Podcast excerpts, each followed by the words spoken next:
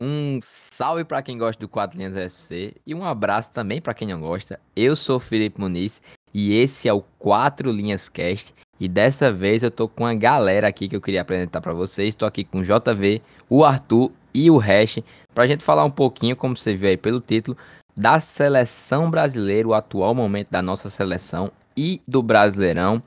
E Arthur, eu queria começar é, falando com você sobre o, atu o atual momento da, da seleção. Vem de uma sequência muito boa, apesar de enfrentar alguns times fracos, mas que tem feito o dever de casa e até com goleadas recentemente, né?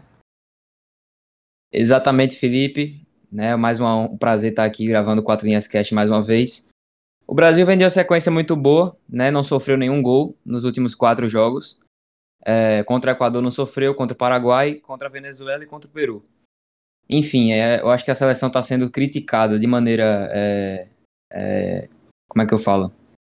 Injusta? Não é para ser criticada, injusta, exatamente, de maneira injusta, porque o rendimento da seleção tá bom, a seleção tá jogando bem, melhorou muito desde que jogou contra, contra o Equador, jogou bem contra o Equador, contra o Paraguai, jogou muito bem contra a Venezuela e muito bem contra o Peru mais uma vez.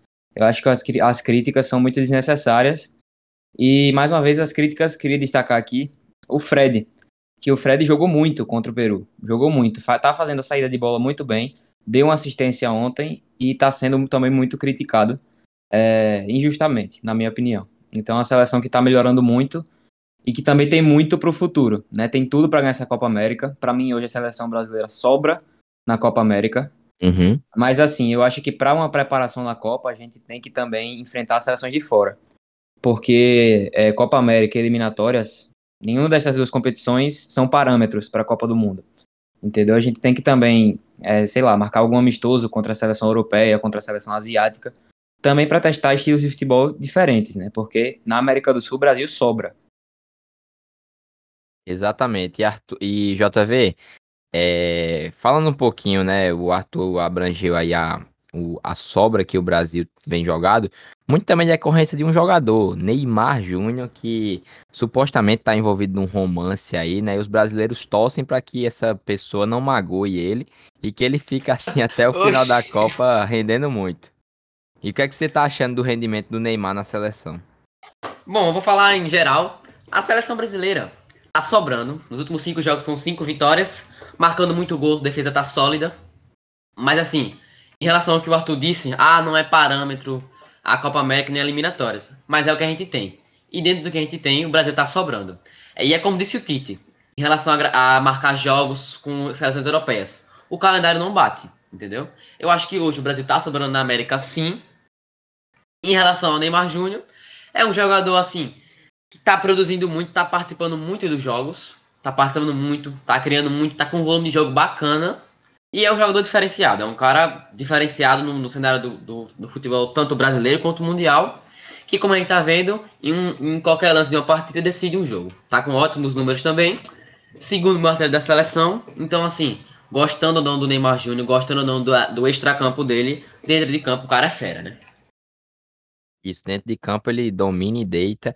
E ainda falando sobre a seleção brasileira, mas não no contexto de Copa América, eliminatórias, a seleção principal, mas falando da Olímpica, recentemente saiu a convocação aí do 18, dos 18 jogadores convocados, né? E aqueles três que sobram da idade foi o Santos, o Daniel Alves e o Diego Carlos. Você achou boa essa convocação? Ah, eu achei boa a convocação é, foi na medida do possível, né? A convocação, é, do, devido ao calendário, pandemia, eu acho que também afeta isso. É, muitos clubes não liberaram. O Flamengo, é, apesar da, do Pedro ter sido convocado, o Flamengo não tinha liberado. Inclusive está na justiça agora para o Pedro não jogar a Copa a Olimpíadas, na verdade. E sobre os três. Acho que foram os, os três acima dos 24 anos de idade, né? É, não, são boas convocações. Daniel Alves experiente na seleção. Uhum. Acho, apesar do povo ter criticado bastante isso, que ah, ele é muito velho, não sei o que. Não vejo problema nisso. Eu acho que se ele tá disponível para jogar as Olimpíadas. E... E outra coisa, né? É um cara muito experiente, como disse no vi na live de ontem, é um cara que vai ser o espelho dos, outros- dos outros times, né? Dos outros, jo dos outros jogadores. Maior Sim, sim. vendedor de títulos do futebol, então eu acho que foi bom mesmo. Acho que foi bom. Santos, o goleiraço do Atlético. E Diego Carlos, um bom zagueiro, que poderia estar jogando na seleção principal. Não foi convocado, né? Porém, acho que foi uma boa convocação na medida do possível. Tem uns jogadores que eu gostaria de ver na seleção olímpica, mas, por exemplo, Rodrigo, Vinícius Júnior, que tá na, tá na seleção principal, não vai poder jogar as Olimpíadas, porque a CBF deixou bem claro que quem jogasse a Copa América não poderia jogar as Olimpíadas. Mas como o Rodrigo não foi convocado, eu queria ver o Rodrigo. Mas o Real Madrid vai utilizar ele e não pôde ser, convoc... é, não pôde ser convocado para a Olímpica. Aí no Uhum. lugar dele foi convocado o Paulinho, que não vem jogando nada no Bayern de Leverkusen. Porém, é, devido a convocações frequentes dele na seleção olímpica de- é, desde sempre, exceto esse ano, que vem chamando mais atenção os outros jogadores, é, acho que foi uma boa convocação. Acho que só tirando os outros é, tirando o Paulinho, os outros jogadores são acima do nível para as Olimpíadas. Perfeito, Hash. E é, falando um pouquinho sobre o Paulinho, né? O Paulinho que tava bem baixa no, no, no futebol, no seu time, mas que eu vejo essa convocação dele muito confiando no trabalho que o Jardim já tem feito, né? Não só com ele, Sim, mas sim. com também todos os jogadores que foram convocados. Eu acho que essa Digamos que ele é um jogador trabalho... de confiança, né? Isso, Jardim. exatamente. Essa sequência de trabalho, essa confiança de jogadores, mesmo que não esteja numa fase boa, eu acho que é importante. Assim como o Tite também na principal, confia em alguns jogadores, como o Everton Ribeiro, que não estava em boa fase Que no Flamengo, mas muito criticado por causa da, da teimosia dele, né? Que o povo fala que é teimosinha, que não testa muito, né? Isso, e, Só convoca os e, mesmos e a jogadores. confiança e a confiança que o Tite tem em jogadores como esse, mesmo não estando numa fase sim. boa no time e na seleção rende. E bom, já que eu abordei um pouquinho do Tite, João, eu queria perguntar pra você o que é que você tá achando da permanência do Tite, sobre o comando e o trabalho que ele tem feito dentro da CBF. Bom, é um Tite que indiscutivelmente tem um, um aproveitamento absurdo na seleção brasileira, mesmo enfrentando adversários mais fracos. Mas é como eu bato sempre nessa tecla, como o Thiago Largue disse quando a gente gravou com ele, uma seleção precisa de um time base. O Tite, querendo ou não, você gostando ou não, já tá há 5 anos na seleção, vai completar 5 anos na seleção. Então, assim, a identidade de jogo vai acontecendo.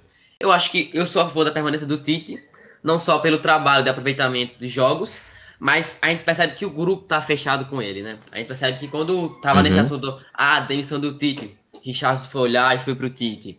Vazou a entrevista aí do Fred dizendo, vou até, vou até ler aqui. Estamos em. Isso aqui foi o Fred que disse numa entrevista coletiva, viu? Pra você perceber quanto o grupo tá fechado com o Tite, que é uma coisa que pode ser muito benéfica para a seleção.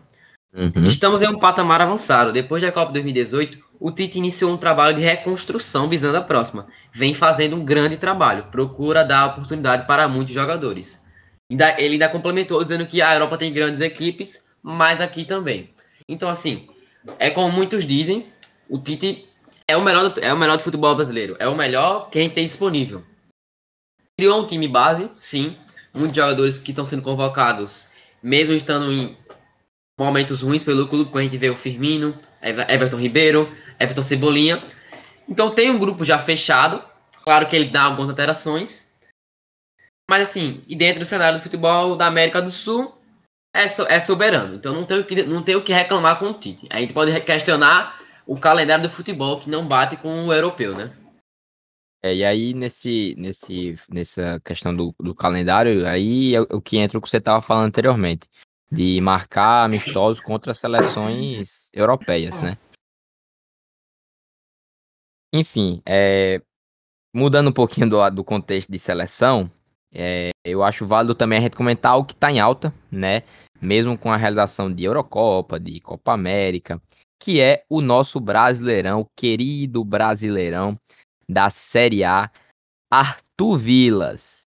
o Corinthians, né, que já trocou de treinador, era o Mancini, Silvinho, e parece que a sai comando, entra comando e o time não muda.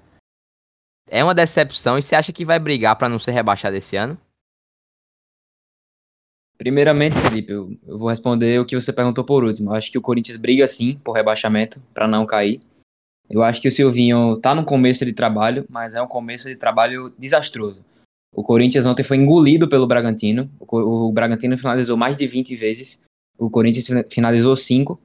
E esse não é o Corinthians que ninguém conhece. Né? Não é o Corinthians que há quatro anos atrás estava ganhando o Brasileirão. Né? E invicto uhum. no primeiro turno. Então, assim, é uma sequência desastrosa. Creio que se continuar o trabalho assim, ainda mais com a, o limite da troca de técnico, né? Que só pode trocar uma vez. Eu acho que a briga do Corinthians esse ano é para não cair. Mas eu acho que não tem que trocar de técnico tão cedo. Eu acho que você trocar de técnico agora é muito arriscado. É você acreditar em outro cara até o final do ano. Aí vai, contrata um cara e dá muito errado. Aí já era. Não pode mais trocar. Então acho que eu manteria o Silvinho mais o tempo no Corinthians. Mas se continuasse com essa sequência, realmente não tem como, não tem alternativa. É a troca de técnico. É, e durante a transmissão do jogo entre Internacional e Atlético Mineiro, né, que tava tendo esse jogo que foi mais cedo entre Corinthians e Bragantino, e aí eu me lembro que o narrador, se não me engano, era, é, se eu não me engano, era o Gustavo Villani, quando saiu o segundo gol do Bragantino, ele falou na transmissão que esse resultado não surpreende ninguém. O Bragantino hoje em dia é uma quarta força em São Paulo, né? Quem sabe até uma terceira força, até na frente do Santos, né? Aí só atrás de Palmeiras e São Paulo. Então você vê times grandes que estão decepcionando no cenário atual, né, Arthur? Concordo plenamente com o que o Vilani disse. Eu coloco o Bragantino como a terceira força do estado de São Paulo. Eu vejo o Bragantino hoje muito mais time do que o Santos e, e, o Santos mais time do que o Corinthians. O Bragantino é mais time do que os dois juntos. O Bragantino é um time que joga muito arrumado, é um time muito arrumado pelo Maurício Barbieri. É um time que tem um jogo rápido e que parece que não sente a falta do Claudinho, às vezes, em alguns jogos. Tem alguns uhum. jogos que o Claudinho não joga e eles parecem que e ele tá lá. Joga com a mesma velocidade, com a mesma intensidade, como jogou contra o Corinthians, né? Exatamente, exatamente, Arthur. E essa questão do Claudinho era uma, era uma dúvida que muita gente tinha, né? Essa ausência dele, o Bragantino ia sofrer muito. Mas parece que o Barbieri tem encontrado soluções para não virar um Claudinho dependência. Né? E bom, JV, falando um pouquinho do futebol nordestino, né, do, do, nosso, da nossa região aqui, a gente vê que o líder do Campeonato Brasileiro é o Fortaleza né, o técnico argentino, que eu não vou ousar falar o nome, senão eu vou me embananar todo aqui, tem feito um excelente trabalho no Fortaleza. Você acredita que o Fortaleza, o Leão, pode brigar por posições altas até o fim do campeonato?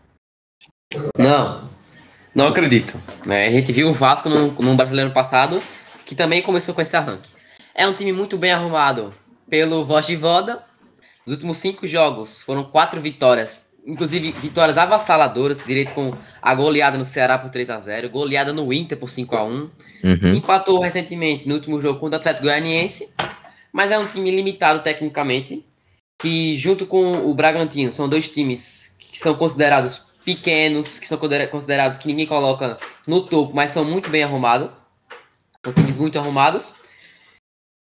Que assim, não vai, eu acho que Fortaleza não vai brigar para cair, mas também não vai brigar para não vai brigar entre para Libertadores. É um time médio.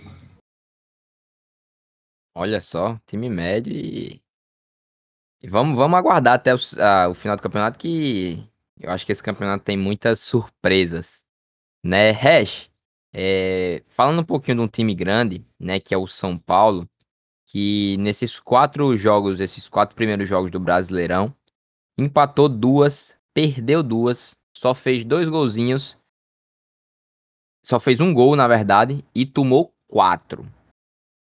Você acha que o Hernan Crespo tava focando só no Paulista e esqueceu das outras competições? Você acha que o São Paulo vai cair é, cedo na Copa do Brasil, da, na Libertadores? Como é que você avalia essa sequência de trabalho, né, pós-paulistão do argentino Hernan Crespo?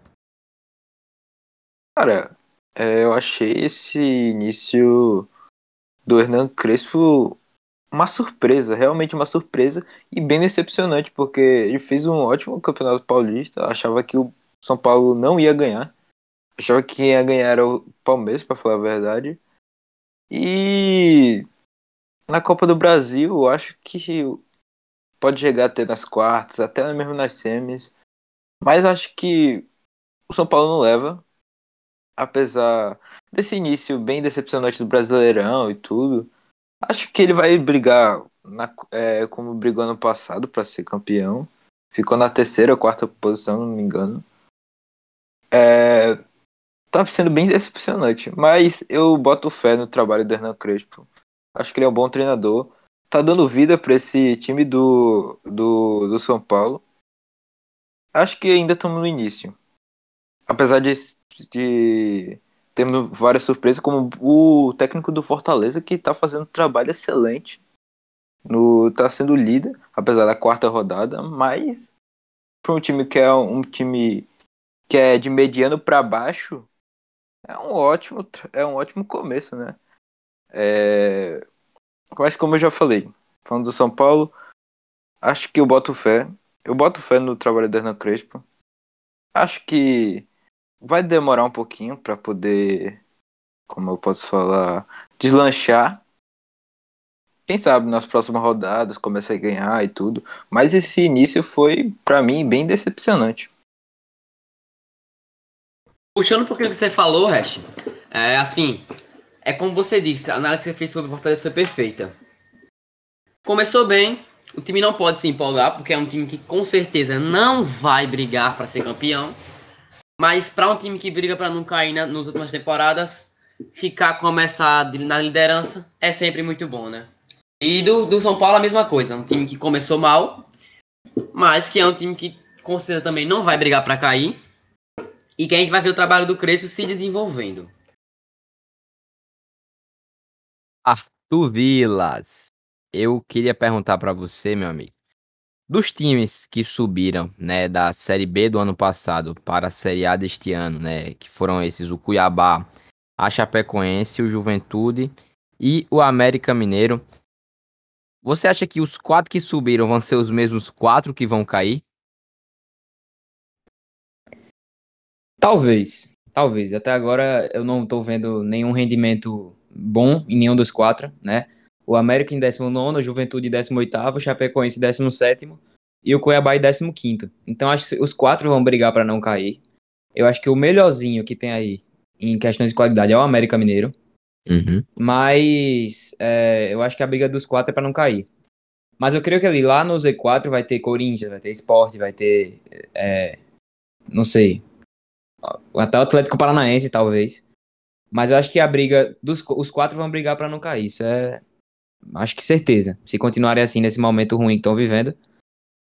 Mas eu acho que o Juventude já é queda certa. Eu acho que o Juventude já é queda certa. Entre os quatro, é o time que eu menos vejo, assim, qualidade. É o Juventude. Você não coloca o Cuiabá também aí, não? Já trocou inclusive o técnico. Tá uma bagunça no Cuiabá, viu? A bagunça no Cuiabá tá feia, mas trocou o técnico, a gente sabe por quê. Não foi para o desempenho dentro de campo. Né? O Cuiabá com o Valentim tava muito bem, né? E depois até, que ele saiu, porque também, Até porque também, Arthur, se fosse pro rendimento, ele estaria ainda, né, no comando Exatamente, exatamente. A gente sabe por que foi, né? Então, vou ficar calado, né? Porque... Por questões extra-campo, enfim, é, que não vem ao caso. Mas, JV, é, ainda falando um pouquinho do Brasileirão, é, a gente tem algumas estatísticas, né? E aí, nessas estatísticas, eu queria puxar para a parte da artilharia, né, da, da competição, que tem o Gilberto do Bahia, olha só, com quatro gols aí na liderança. Né, a gente sabe que alguns jogadores como Gabigol, que foi artilheiro em outras temporadas passadas, não tá aí. É, o Hulk também, que tem tido um início espetacular no Atlético Mineiro. Se fosse para arriscar, quem, na sua opinião, seria o artilheiro do Brasileirão 2021? Tirando o clubismo de lado, é o Gabriel. O Gabigol, se fizer mais de 30 jogos no Brasileirão, é artilheiro. Não tenho nem dúvidas disso. Eu coloco o Gilberto, que pode chegar também, que é um cara que mete muito gol nesse time do Bahia. Então, assim, sendo bem direto, é o Gabriel Barbosa. um cara que recebe passe de Everton Ribeiro, Rascaeta, um cara, como diz a, a própria dele, predestinado a fazer gol. É um cara, assim, sem dúvida que vai brigar entre a artilharia do campeonato. E na sua opinião, Rex, você acha que o Gabigol também continua? Sem dúvida alguma, cara. O JV fez uma ressalva. O Gilberto, entre todos os, os atacantes da Série A, é o que mais tem participação em gols, que são 21 participações. É, acho que pode ser essa surpresa, né? Surpresa não, que sempre ele tá nos artilheiros, apesar de jogar no time mediano. É, acho que, sem dúvida alguma, o Gabigol, que, pô, é um jogador fantástico, apesar de não estar tá rendendo na seleção. Sempre rende no Flamengo, sempre rendeu no Santos. É, acho que vai ser o Gabigol. Tem o Luciano. É, hum. E tem o Douglas Costa também, né? Que chegou, jogou ontem pela primeira vez contra o esporte. E a gente deveria falar disso, né? Ó, vamos lá, vamos, deixa eu puxar uma coisinha aqui. Tem quem não acha o Gabigol fantástico, né? Eu, particularmente, não gosto da frieza do Gabigol. Eu acho o Gabigol não é um jogador mortal.